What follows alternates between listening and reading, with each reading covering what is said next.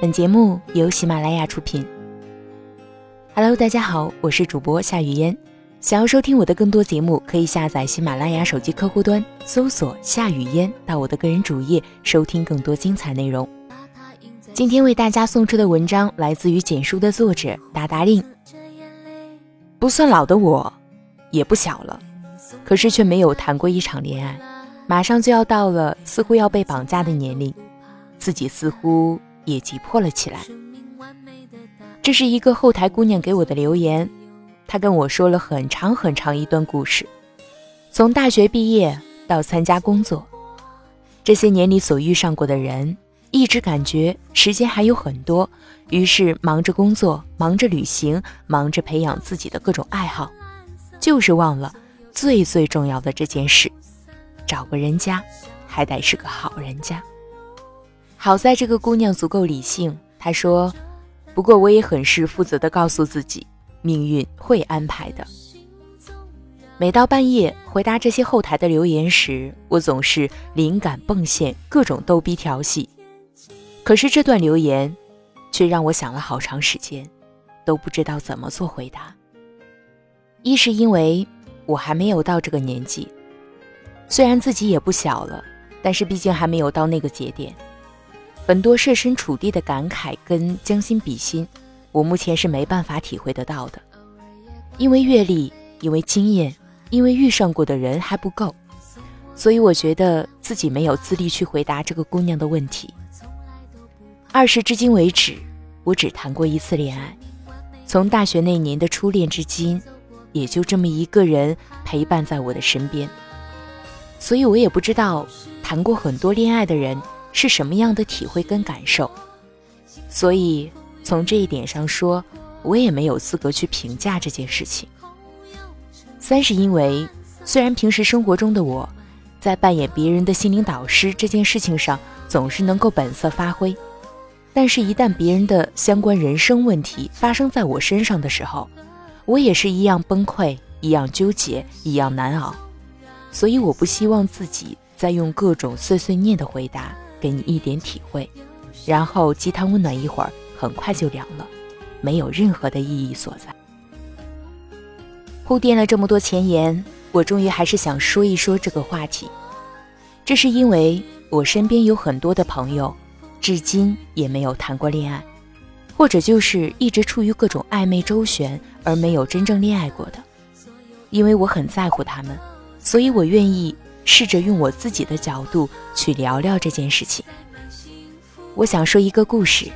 我生长在那个南方小镇上，有个女孩名叫小雪，在家里排行老六，前面有五个姐姐，下面有一个弟弟。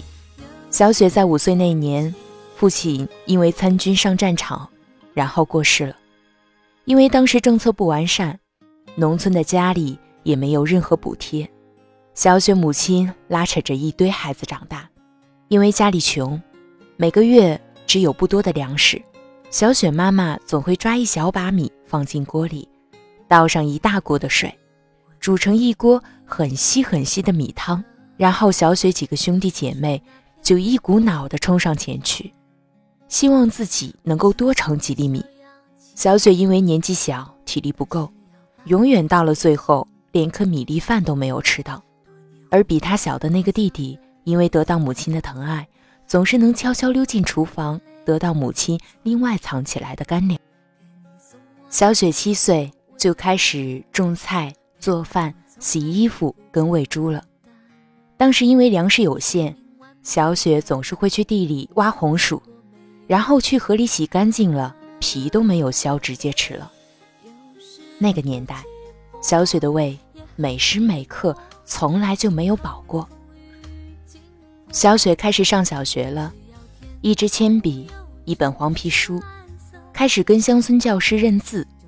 因为聪明，小雪写的一手好字深得老师喜欢，于是可以偶尔留在老师家吃上一口热饭，有时候还能吃上个四分之一的鸡蛋。就这几年的光景里，小雪就是靠老师的照顾慢慢熬过来的。到了十六岁那年，家里小雪前面几个姐姐都已经开始有人提亲，然后相继出嫁了。那个时候的物质条件根本没有多少嫁妆可言，小雪就上山去砍柴，冬天就去窑里烧炭，拿去集市上卖，然后帮她几个姐姐换回了一个皮箱、一台凤凰牌缝纫机，还有一台收音机当嫁妆。转眼到了二十岁，小雪觉得自己该出嫁了，于是问母亲有没有好的人家可以相识。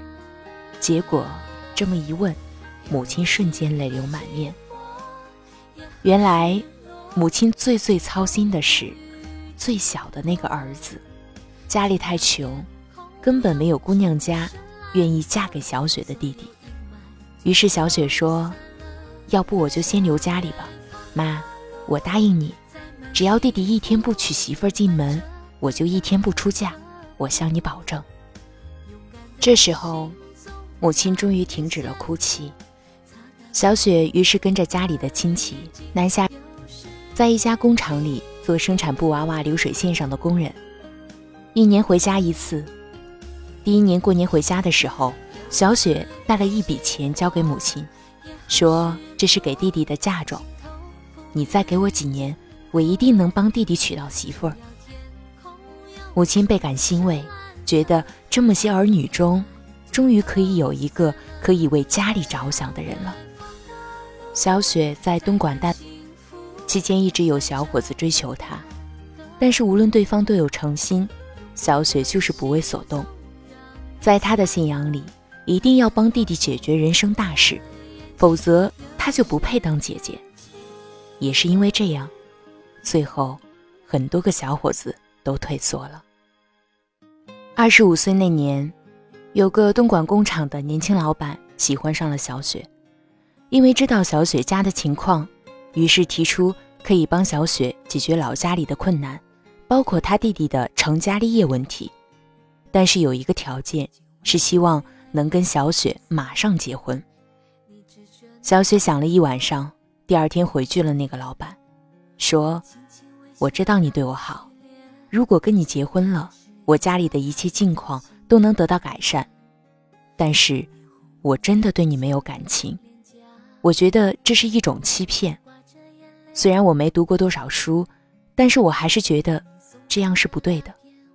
年轻老板感慨万千，终于决定放手。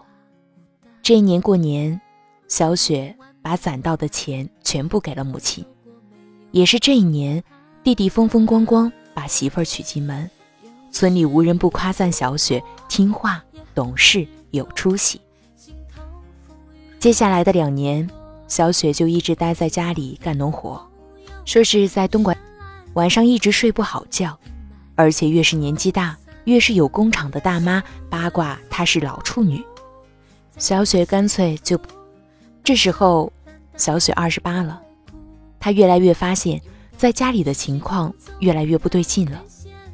从之前母亲跟亲戚夸赞她照顾家里、体贴大方，到后来就渐渐喊她是个老姑娘，就连同一个村里的小伙子有喜欢小雪的，都会被家里父母告诫不能娶小雪。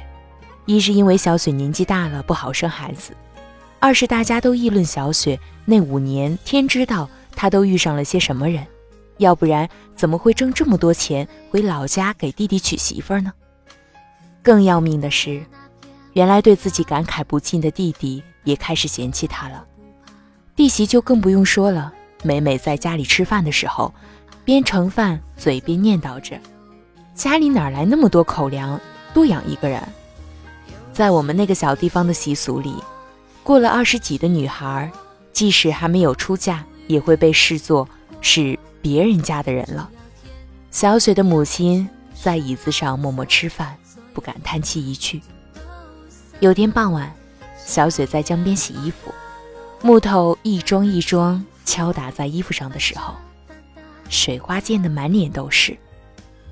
小雪就顺着脸上的水花，慢慢哭出了声音，然后看着江边岸上的其他人家，都是一家几口其乐融融的干活，就连以前关系好的同龄人，都已经是孩子的爹或妈了。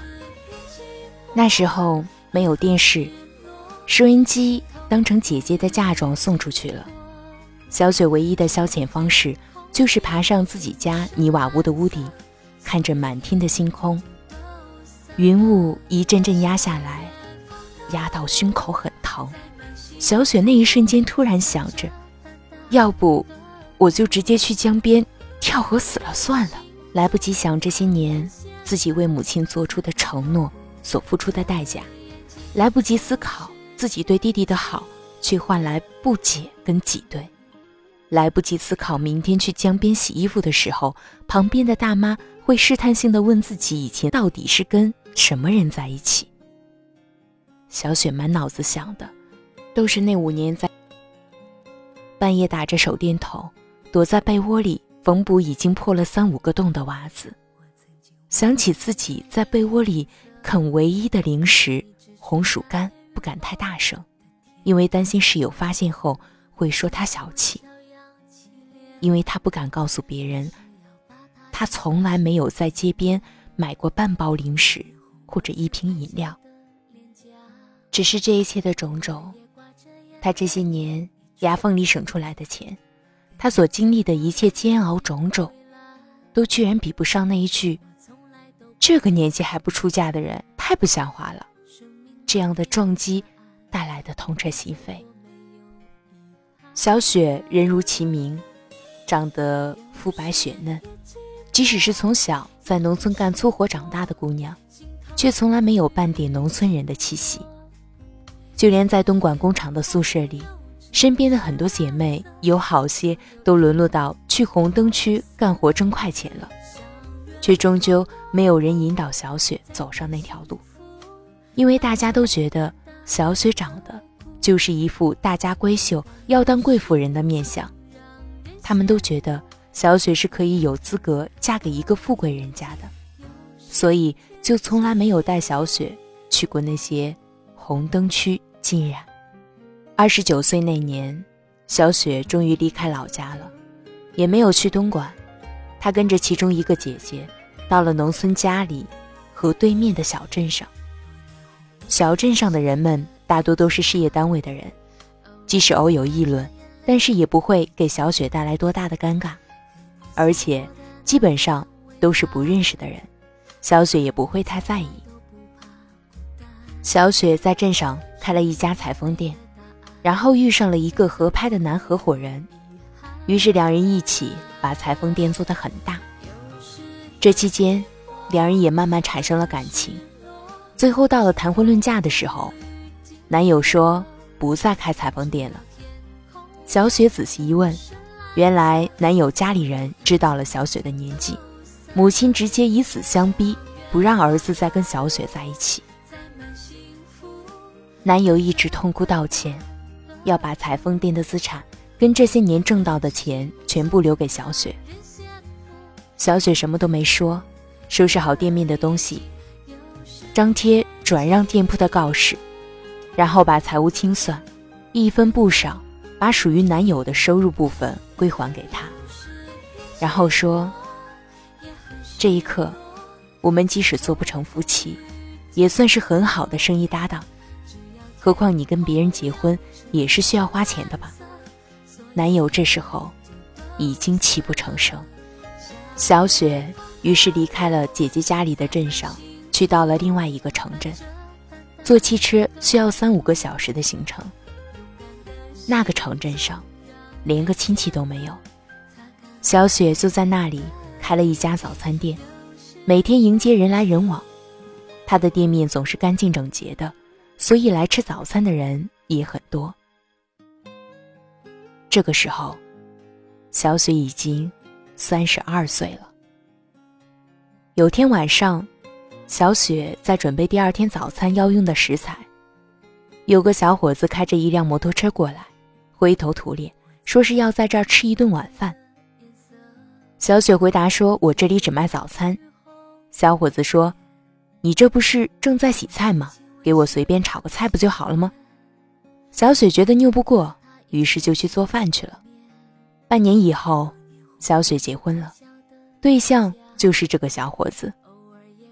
小伙子是这个城镇的本地人，因为家里做干货一类的批发生意，每个月总要进山里的仓库里一趟。也是因为这样不修边幅，所以年纪大了也没有本地姑娘愿意嫁给他。不过他自己也不着急，就这么磨蹭着，也到了三十多了。结婚以后，小伙子疼小雪到不行，因为他发现小雪就是个宝啊，漂亮、大方、得体，而且干活、做饭、管账样样精通。小伙子一度很疑惑，问小雪。你之前怎么就嫁不出去呢？小雪笑着说：“我这不就是为了耗着等你了吗？”厨房里锅碗瓢盆伴随着两个人的笑声，成了城镇那条街上最欢乐的画面。后来，小雪生了两个女儿，女儿遗传了小雪的强大漂亮基因，一个比一个漂亮可爱。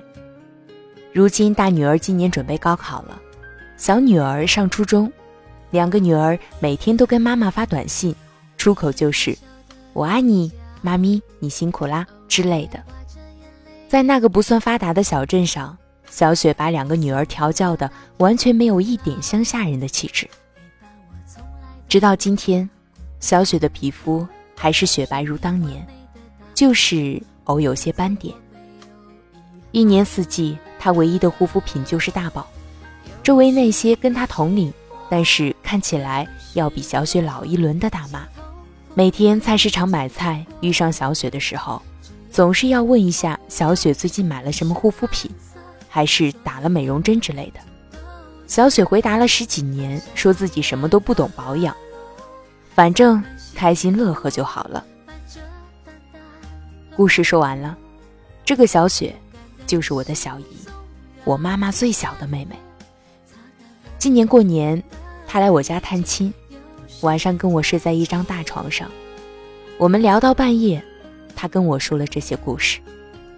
我问：“那你那个晚上想跳河的时候，后来你怎么过来的呢？”小姨说：“我当时就想着，我快三十岁了，我还没有恋爱，没有嫁人，既然已经这么糟糕了，后面也不会有更糟糕的了吧。”就这么想着，我当时就在心里给自己打了个赌，说我要不就看看自己这辈子真的嫁不出去的话，那又能怎样？我说：“那你不怪外婆吗？”小姨说：“她是我的亲生母亲，她有她的难处。每次她犯病了，我都得坐很长时间的汽车回来看她，但是我从来不会责怪。”就是因为她，我才会被迫嫁到离家这么远的城镇，我才会熬到这般年纪才嫁人。一切都是命，小姨说道。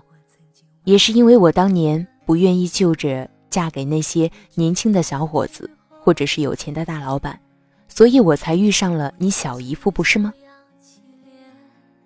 我想起刘若英曾经说过：“嫁的好不好，身体会说话。”这个道理。用在我小姨身上再合适不过了。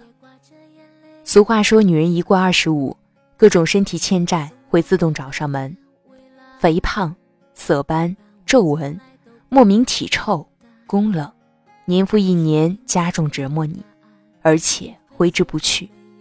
而我的小姨，一个年过四十、快五十的女人，除了身体稍有肥胖，在她身上几乎看不到这个年纪该有的任何苍老。跟各种毛病症状。他跟我说，认识小姨夫那半年，他们也没时间好好谈恋爱，就是很快下了决定要结婚。然后在婚后的日子，他才第一次真正感觉到了恋爱的魔力。我比同龄人晚了快十年，才得到年轻时候该有的一切恋爱滋味。但是这些年下来，我并没有觉得遗憾。我觉得是我的，终归会是我的。只是我在这条路上挨过来的每一个日日夜夜，从来没有办法找到一个人诉说。说完这一段，小姨明显哽咽起来，声音也变得沙哑了。我想起前段时间火爆朋友圈的摩西奶奶的百岁感言，她说：“人生永远没有太晚的开始，我不想用这一句鸡汤劝慰我那些个至今没有恋爱过的死党，以及后台给我留言的那个姑娘。我想表达的是，我们的前辈，我们的这一辈，我们的下一辈，虽然每个时代的风气都不同，但是每个想要活出自己的勇敢坚强的姑娘，是存在于每一个时代的。即使到了最后你不是，那也会有别人成为这样老有所成的姑娘。朋友圈里总有人分享，三十岁之前应该做或完成的事有哪些一类的文章，其中有一条建议就是三十岁前要谈恋爱，三十岁以前没有感受过爱与被爱，三十岁之后就很难了。换句话说，就是累觉不爱了吧。如果按照这些建议一件一件去完成的话，那我应该算是很失败的人了。我有太多太多的愿望清单还没有完成，因为有时候我的见识太少，有时候连一些逼格的梦想都写不出来。所以我希望自己能见多一点这个世界，这样我笔下的逻辑思维所能呈现的画面，才是广袤而又理性谦卑的。可是要知道，这一切都是需要时间、需要耐心的呀。有天我看到一个名叫“雅哈咖啡饮料”的广告，它的文案是：赶第一班公车，赶最后一班地铁，赶稿子、赶会议、赶进度，赶在过年带个女友回家，赶在情人节把自己嫁出去，花一辈子时间赶时间。短短三十秒的广告。准确地描绘出现在多数人的生活状况。我们就是这样吗？直到死，都一直在匆忙地赶着时间。很多人忙着恋爱，忙着结婚，忙着生孩子。我承认，这就是我们生而为人很正常的一部分。但是可悲的是，大部分人结婚成为夫妻以后，花了一辈子的时间，就是为了成为彼此的差评师。从这点上来说，我小姨跟小姨夫的恩爱生活要比太多太多人强太多。他们是比别人晚了十年，但是他们这后半辈子，却过上了比青春懵懂恋爱还要让人心安的生活。很多人说，看过了太多的故事，仍然过不好自己的人生。我想说的是，你也许正是因为看的故事太多了。理不清千头万绪，于是想看看别人的生活是什么样子的，结果看到了更多的故事，变得更迷茫了，周而复始，所以倍感鸡汤无用。很多时候，别人的道理是通过他们自己的经历悟到的，比如我那没有多少文化，但是说出三言两语就能让我泪流满面的小姨。我听她的故事的时候，其实我不能体会的是。他在自己的故事里跨越了千山万水，历尽了悲欢离合。也许此时此景，跟我跟你的当下都有相似，但是他内心的感受永远无法被替代。很多事情要去自己经历，很多道理是需要你去自己想明白的。别人的任何语言，只是起到了半点引导的作用，有时候甚至连指引的作用都没有。或许你看我码字的时候，就像一剂麻醉药，让你这一刻能停止难过，停止哭泣。而这过后的一切种种，你只能对自己的人生负责。所以是时候停顿一下了。这个停顿不是一般思维上的那种强调要慢下来。我想强调的是，对自己所期待的种种一切都要有耐心。我是不相信二十九岁的最后一天和三十岁的第一天之间能有什么本质区别的。没有什么事情是三十岁之前不做，三十岁后就不能做的。当然，除了过三十岁生日这件事本身。三十岁还没有谈恋爱，那又怎样？不要用死鬼尼采那一套，一切杀不死你的东西都会使你变得更加强大，来安慰自己。我的大闺蜜王姑娘一直告诉我。人生没有必要那么用力，也没有必要变得如此歇斯底里。有些人的福报是比别人来的晚一些，就跟我们小时候参加运动会一样，我们起点是慢了些，但是谁能保证我们晚一点到达的人就一定是很糟糕的那一批孩子呢？你不敢说，我更不敢说。如今你问我，相比谈恋爱这件事情，我最最希望自己三十岁以前能收获到的礼物是什么？我的回答是，找到自己的社交圈子、兴趣爱好以及对抗孤独的能力。最后一点，我会。誓死追寻。